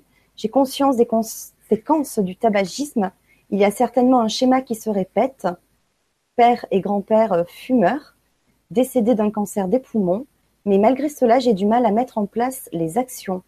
Souvent, j'y pense, je demande à toute, entre guillemets, mon équipe du monde intangible de m'aider à me débarrasser de cette habitude mais en vain. Au départ, j'avais l'impression que je ne serais plus moi sans cigarette. Aujourd'hui, je n'ai plus ce ressenti. J'ai souvent parlé du doudou de l'adulte et je pense que c'est davantage une question d'être rassuré. Je fume beaucoup, notamment lors de mes échanges téléphoniques. Vous remerciant de votre aide. Très belle soirée à tous.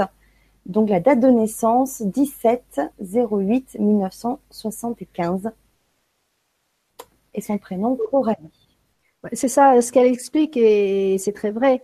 Le processus de destruction euh, qu'elle met en place, elle le connaît, sauf que elle n'a pas la force, euh, tout en connaissant les, conséquences euh, sociales, familiales, environnementales et au niveau de la santé, elle n'a pas cette force d'arrêter.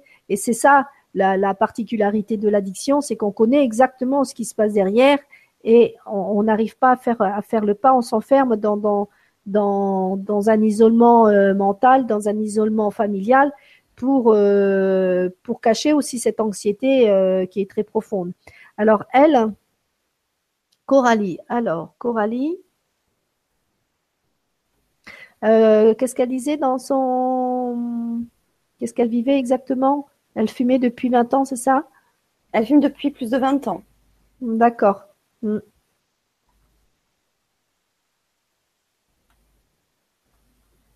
Alors elle, c'est une fidélité, elle a une fidélité très forte à sa famille. C'est comme si euh, elle se sentait les trahir si elle ne mettait pas les choses en place comme euh, les, anciens les mettaient. Donc, euh, il faut rompre avec ce sentiment de fidélité, mais au niveau de l'inconscient. C'est pas en se disant je romps comme ça. Hein. il faut aller voir pourquoi elle a mis ça en place. elle répète, elle répète des mémoires inconscientes de, de ses aïeuls mais elle a aussi, j'entends qu'elle a un fort caractère et qu'elle euh, ne veut pas mettre en place ses capacités médiumniques. C'est ce que j'entends. C'est une personne qui a des capacités médiumniques, mais qui lui font extrêmement peur. Donc, elle veut pas les mettre en place. Donc, sa façon de les repousser, c'est de se mettre dans ce système addictif parce qu'elle a peur de sa propre puissance. Elle a peur de, ce qu'elle est réellement au plus profond d'elle-même. Donc, c'est d'aller refaire la paix avec cette partie de soi, avec son âme et avec sa mission de vie. Mm. Oui, surtout qu'elle dit euh, dans son, commentaire qu'elle est en pleine avancée spirituelle. Et je, ouais, ça, va, ça va avec. C'est-à-dire que plus elle avance dans la spiritualité, dans l'éveil, et euh, plus ça peut enfin, faire peur, je sais pas, c'est peut-être pas le mot, mais en tout cas, euh, euh, s'auto-saboter euh, pour, euh, pour éviter cette puissance, comme tu dis, de, de, de, potentiel qui s'éveille, qui se, qui se qui veulent se mettre en place, mais un, auto-sabotage par rapport à ça. Mm. Oui, tout à fait, parce qu'elle a 2,8, 8 et 1,4. C'est le magnétisme, c'est la puissance totale hein, au niveau du soin. Hein. Donc, euh, elle, se cache derrière ça de, peur de vivre aussi. Quand on, a ce, ces chiffres-là, ça veut dire que dans une vie antérieure, on a été très puissant, mais on l'a utilisé d'une façon un peu, un peu malencontreuse, dirait-on. Donc, elle est venue avec cette peur et elle doit dépasser cette peur. Et c'est en allant dépasser ses peurs qu'elle va pouvoir se retrouver et pouvoir mettre cette force à son service et au service de la vie, puisqu'elle est venue servir aussi le monde. Alors que là, elle est en train de, se détruire mm. plutôt que de servir le monde.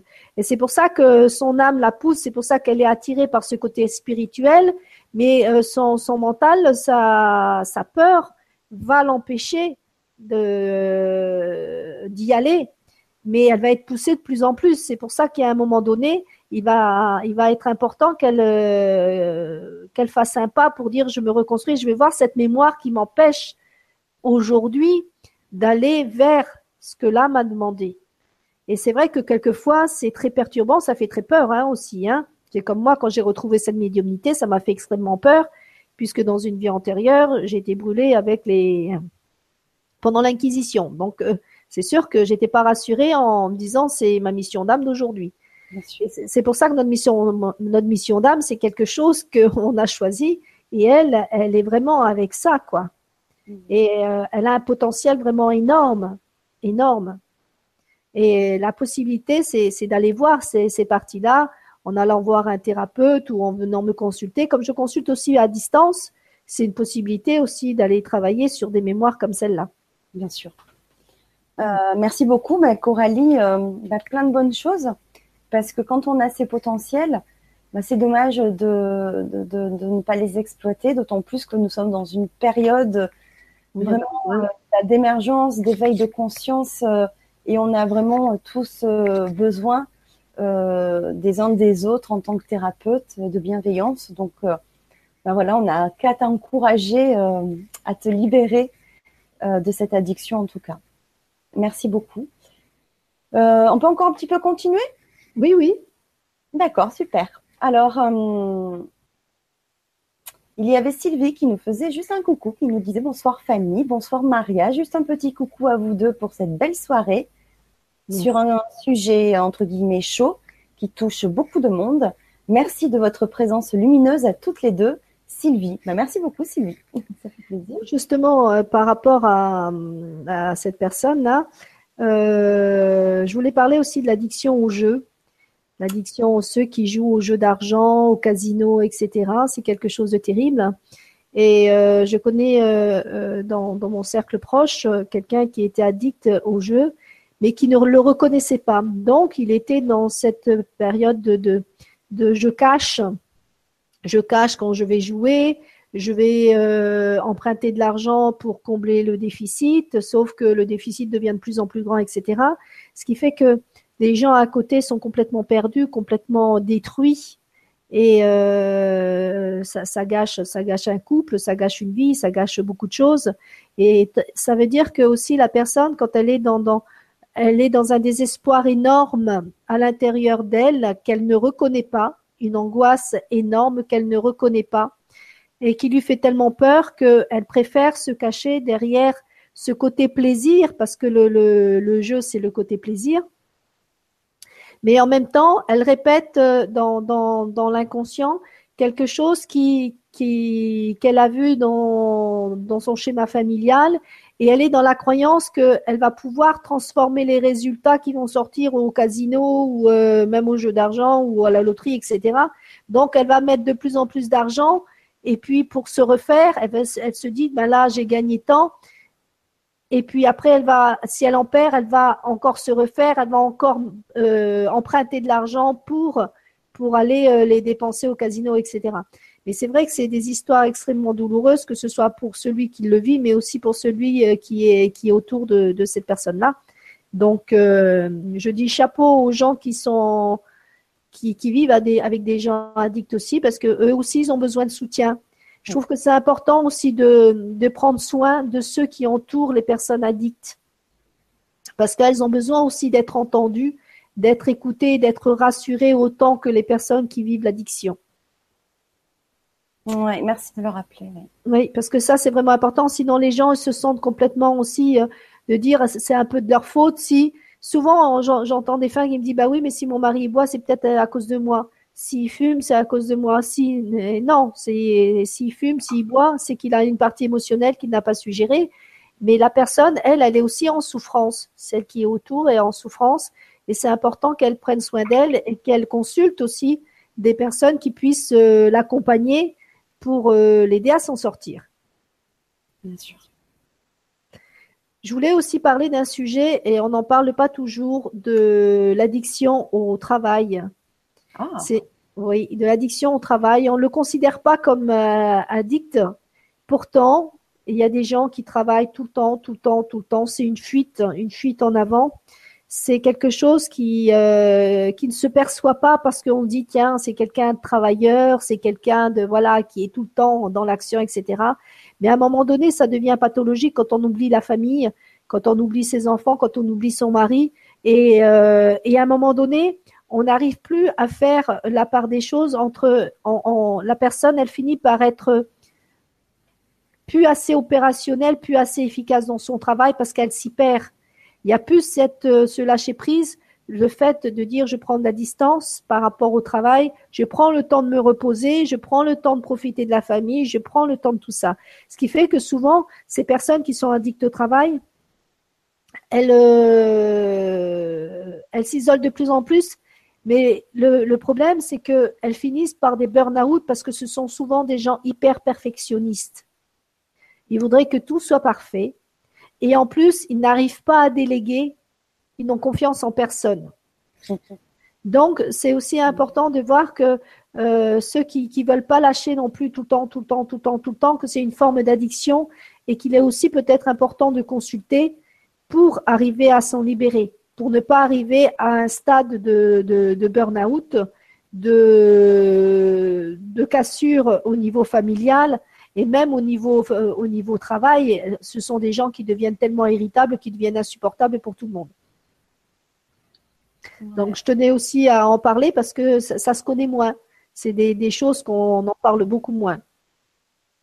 Ben, c'est vrai que du coup, il n'y a, enfin, il a pas de lien direct on voit, enfin, c'est pas ça que je veux dire, mais comme tu dis, on dit que c'est quelqu'un qui va, qui travaille, euh, qui est un acharné du travail, mais euh, c'est bien vu entre guillemets. On pense qu'il n'y a pas de lien euh, direct avec sa santé, alors que si, quand même, c'est caché, mais il met en danger sa santé et, il y a un équilibre à avoir effectivement. s'occuper aussi de son bien-être, de sa famille. Mais il y a des mais il y a des signes qui sont qui sont pas trompeurs. La personne, quand elle est vraiment addicte au travail, elle va le ressentir énormément dans sa santé. Déjà, euh, au niveau cardiaque, euh, au niveau fatigue, au niveau dégoût de son travail. Il y a plein de choses qui vont se mettre en place insidieusement, sauf qu'elle va, elle ne va pas y faire cas. Elle va continuer en disant voilà, euh, voilà. Mais c'est une fuite. On a une fuite pour oublier soit une rupture amoureuse, soit pour oublier euh, un deuil, soit pour oublier quelque chose, mais c'est une fuite en avant pour aller, euh, comment dire, colmater une blessure qui est tellement importante qu'elle ne veut pas l'avoir.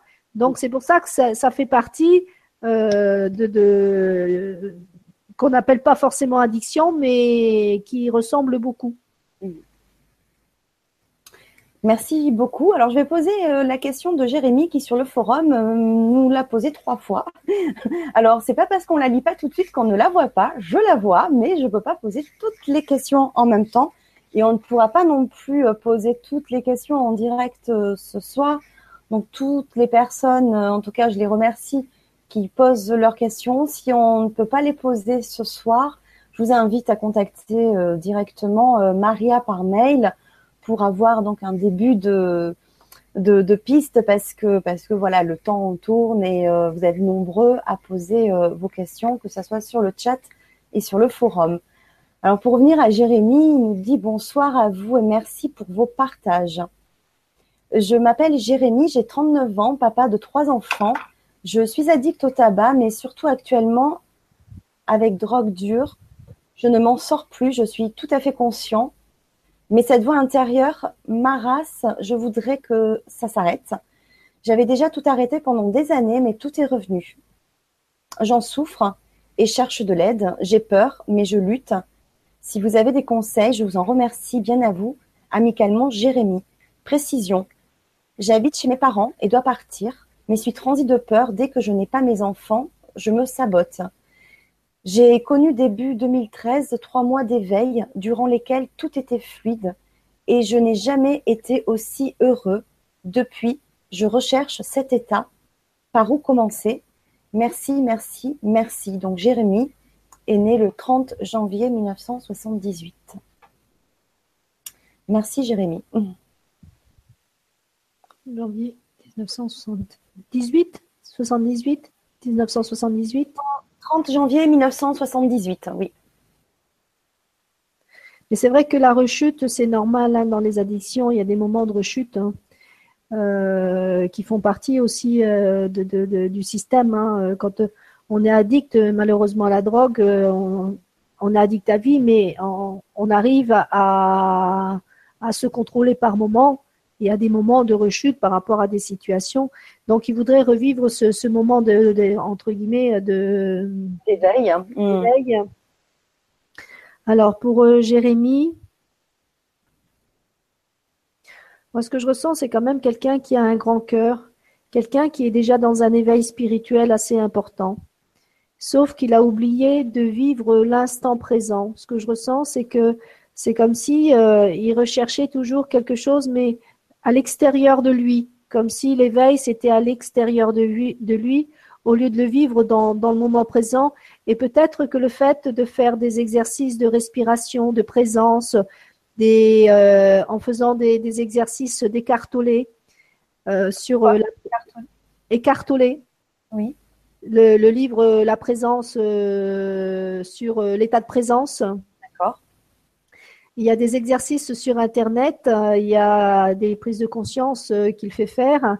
Et ça, c'est hyper important parce que le fait de se connecter au corps, et c'est vrai que quand il y a cette envie subite, c'est vraiment euh, par c'est pas forcément facile quand on est en manque, mais prendre conscience de son corps vraiment accentué en disant voilà, je ressens mes pieds, mes mains, l'énergie dans mon corps. C'est vraiment faire monter systématiquement jour après jour, de prendre cinq minutes, cinq minutes le maximum de fois dans la journée de dire voilà, je me remets dans cet état de conscience, qu'est-ce que je vis, qu'est-ce que je fais, comment, par exemple, là, comment je tiens mon stylo, comment je le ressens dans ma main, euh, comment j'écris, de prendre cet état de, de vivre l'instant présent pour vraiment qu'il se pose, parce que c'est quelqu'un qui recherche cet éveil, mais euh, c'est comme si cet éveil est déjà en lui mais le chercher à l'extérieur de lui.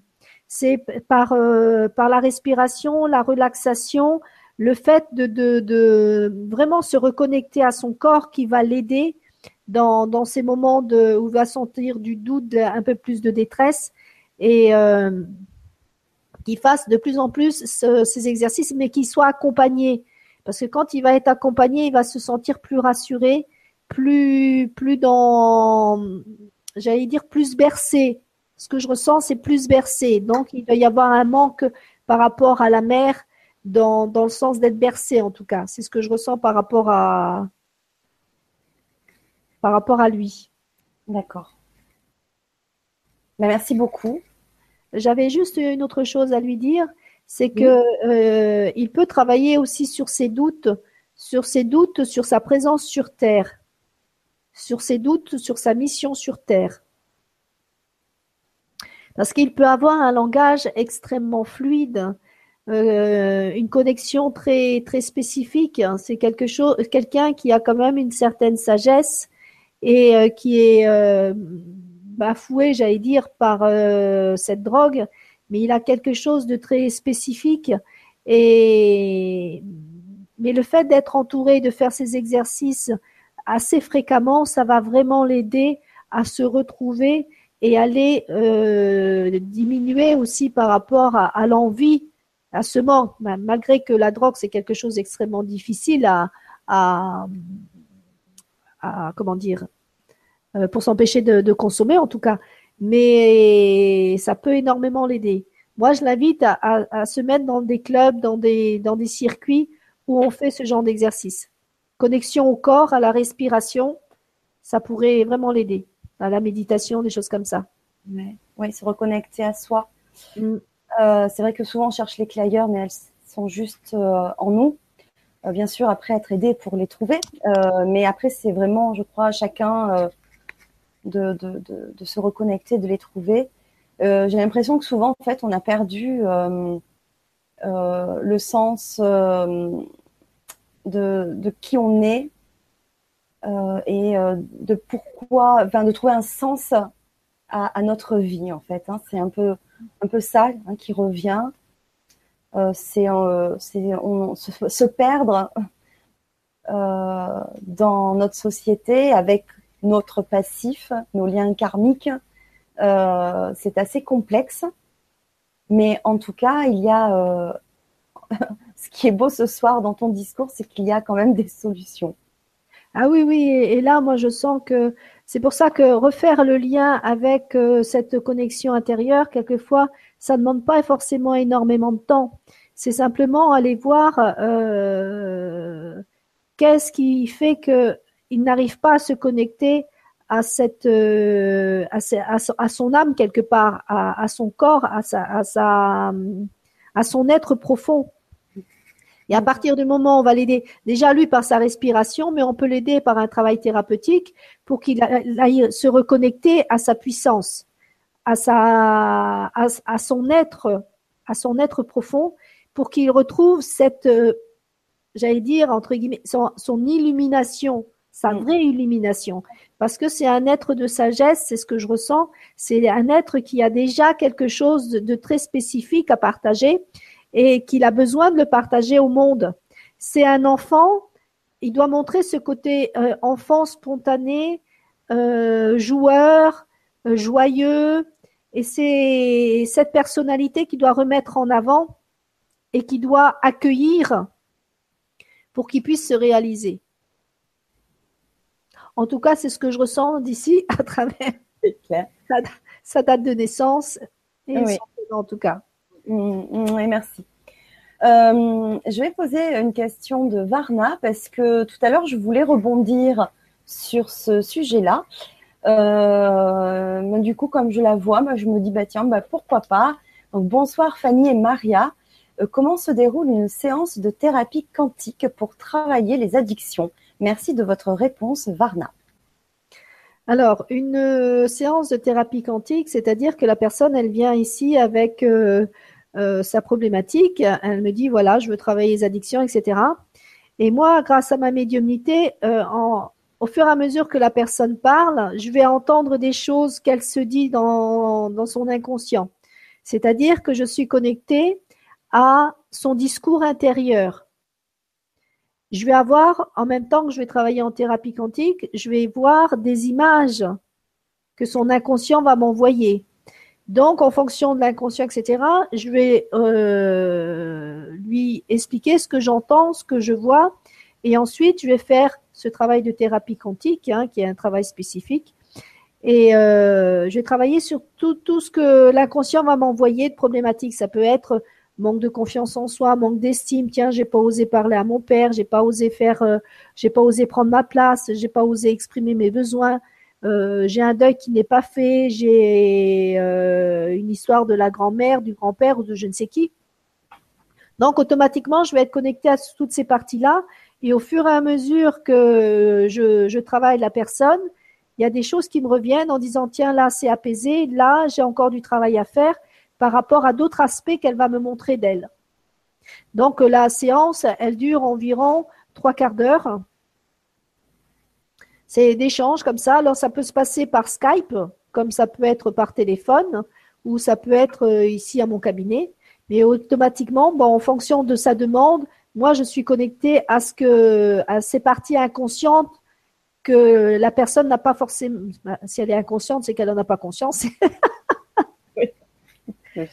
c'est logique, mais c'est l'heure aussi hein, qui veut ça. Donc, euh, je suis connectée à des choses qu'elle ne sait pas. Ou qu'elle ne sait plus consciemment, en tout cas. Bien sûr. Je ne sais pas si c'est clair pour la personne, ce que, ce que j'ai pu dire. Moi, c'est clair. Bon. Bah, j'espère qu'on peut voir euh, donc oui, si, si c'est vrai que tu peux donc consulter à distance via euh, le téléphone ou via encore mieux Skype, parce que tu vois aussi la personne, hein, c'est peut-être encore euh, encore mieux, mais aussi physiquement, puisque tu as un cabinet sur la région nantaise et où exactement? Alors j'ai mon cabinet à Ligné, dans le 44, près, c'est à 30 km de Nantes. Donc je consulte, je consulte dans mon, à mon cabinet. Et puis, euh, mais c'est vrai que les gens qui sont à distance, hein, puisque je travaille aussi avec des gens qui sont sur l'Orient, des gens qui sont en Paris, des gens qui sont euh, dans le sud de la France, euh, je, les, je consulte, du moins je travaille à distance sur eux par Skype. Et c'est vrai que c'est le, travail se fait tout, tout aussi facilement que si je l'avais à mon cabinet. Donc, quelquefois, les, les gens qui, qui, sont proches, ils préfèrent me voir et, et c'est bien, c'est bien aussi. Mais, euh, mais ce qui est important, c'est pour les personnes, c'est se dire euh, quel, euh, où j'en suis exactement par rapport à mon addiction et comment je peux, je peux faire le premier pas. Et surtout qu'elle ne s'en veuille pas de dire bah oui j'en suis encore là etc parce que c'est c'est ça souvent c'est euh, on dit euh, le maître arrive quand euh, non je ne sais plus comment on dit j'ai perdu l'expression non, c'est les. Non. Le maître arrive quand. Euh, non, j'ai plus la suite. L'élève est prêt. Quand l'élève est prêt, voilà. Et là, c'est pareil. Quand la personne est prête à, faire vraiment un travail sur elle, la, personne arrive, le thérapeute arrive pour qu'elle puisse avancer. Hmm. Ouais. Mais il y a toujours, il y a toujours, il y a toujours un moment opportun. On rencontre toujours les bonnes personnes quand c'est le moment. Moi, c'est ce que j'ai pu observer dans ma vie. Quand j'ai dû, euh, à 42 ans, j'ai fait euh, mon virage à 360 degrés. Euh, ça faisait déjà deux ans que j'avais une feuille dans, mon, dans ma table de chevet qui me parlait des constellations familiales. Et à chaque fois que je regardais la feuille, c'était toujours trop tard. Jusqu'au jour où c'était le moment. Hmm. Parce que j'étais prête à recevoir ce que j'allais recevoir. Et c'est là que ma médiumnité s'est éclairée. Donc vous voyez, c'est systématiquement quand c'est le moment, les choses arrivent et je crois que tout est juste en même temps. Et c'est ça qu'il faut accueillir, que tout est juste au moment où on le vit. Mm. En tout cas, ce qui est très scotchant, c'est que déjà, sans voir les personnes ce soir, juste avec euh, leur euh, prénom et leur date de naissance, tu es euh, dans le juste parce qu'on a eu un petit retour de Coralie. Oui. Euh, Coralie qui est addicte donc euh, au tabac, vu que c'est sa famille donc sont morts de cancer des poumons, hein, juste vite fait pour te, te resituer. Mhm. Donc Coralie qui nous dit c'est exactement ça. Je sens que si j'arrête de fumer, de, je vais voir et cela me fait peur, même si au fond de moi je sens que ma mission de vie est d'aider les autres. Et le parcours de Maria Sylvan m'a beaucoup parlé et je sens de plus en plus qu'on me pousse à tout ça. Et oui, et c'est pour ça. On m'a déjà parlé il y a un an de m'ouvrir à toutes mes possibilités d'aide, de guérison, mais j'ai tout refermé. Cela m'a généré de l'angoisse. Je sens que tout ce qui a été dit ce soir est parfaitement juste. Merci de votre aide et mille merci Fanny pour vos choix de conférences et d'accompagnants. Je vous embrasse toute ma gratitude. Je vais vous contacter, Maria Sylvane. merci beaucoup, Coralie. Oui, c'est un, tout cas, c'est moi, ça me fait plaisir de partager ces moments avec vous, avec les intervenants, qui sont bah, tous vibrants et, et tous riches d'enseignements, d'expériences et de partage. Si ça peut aider bah, les personnes qui nous regardent, même si c'est une de deux personnes, bah, c'est juste énorme déjà. Donc merci beaucoup Coralie pour ton retour. Merci, merci beaucoup. Mm. C'est vrai, c'est ça, qui est extraordinaire, c'est que euh, justement on vibre, on vibre de tout ça, que la personne soit là, euh, que je ne la vois pas, que j'ai que sa date de naissance. Automatiquement, il y a des choses qui vibrent de, des personnes, et c'est à travers ça que, ce don qui m'a été donné, hein, euh, que et que choisi et que j'ai choisi de, servir la vie avec avec ce don-là, ça permet vraiment d'aller d'aller voir c'est ce, petit, ce petit détail qui, quelquefois, euh, peut, peut mettre tout, tout un système euh, en, destruction et c'est dommage. C'est pour ça que le fait d'avoir quelquefois une ou deux clés, automatiquement les choses s'ouvrent. Peut-être pas pas complètement pour tout le monde, mais déjà si ça peut, euh, c'est un petit grain de sable, voilà. Mais au fur et à mesure, la personne, elle trouve son chemin, elle se sent guidée, et ce qui fait que, à partir du moment elle commence à trouver une simple respiration, une simple, un peu plus de confiance en elle, c'est, c'est comme la roue, on commence à la tourner dans le sens positif, et c'est ça, il faut donner de l'impulsion dans le sens positif pour que la personne ait dit, OK, j'y suis, j'ai mis le premier pas, je suis capable de mettre le deuxième. Et c'est ça qui est extraordinaire, c'est ce partage. Et moi, ça me fait d'autant plus plaisir parce que ma mission, c'est d'aider les gens, c'est de les accompagner au mieux que je peux avec la personnalité que j'ai, mais euh, et de partager ce, ce cœur énorme que j'ai envie de donner au monde et de dire voilà, j'ai envie de vous l'offrir pour que vous soyez mieux aussi. Et, et c'est un beau partage, c'est de belles expériences, des beaux contacts, euh, une générosité sans fin, et je trouve ça extraordinaire. Et moi, le fait de réunir des familles, de, de reconsolider des, des gens, mais ça me fait le plus grand bien. Et c'est un bonheur de partager ça. Et rien que pour ça, je dis merci parce que je suis croyante à la Vierge Marie qui m'a donné ce don. Et euh, bah merci la vie pour tout ça. Et merci à toi, Fanny, parce que sans toi, on peut pas faire ce, ce genre d'émission non plus. Et merci aux gens qui nous écoutent. Sans eux, on ne serait pas là non plus. Oui, merci. C'est un beau cadeau un beau cadeau pour, euh, pour moi aussi de partager ça, puisque je, suis faite pour. oui, ça, s'entend, ça se voit. C'est, oui. Euh, tu partages aussi des conférences physiques euh, autour de, enfin, sur Nantes et sur la région nantaise. Je crois de mémoire aussi que tu fais des ateliers ou des formations. Est-ce que je me trompe ou pas? Non, non. Donc, je fais des ateliers constellation familiale je fais des formations de thérapie quantique, des formations en soins énergétiques.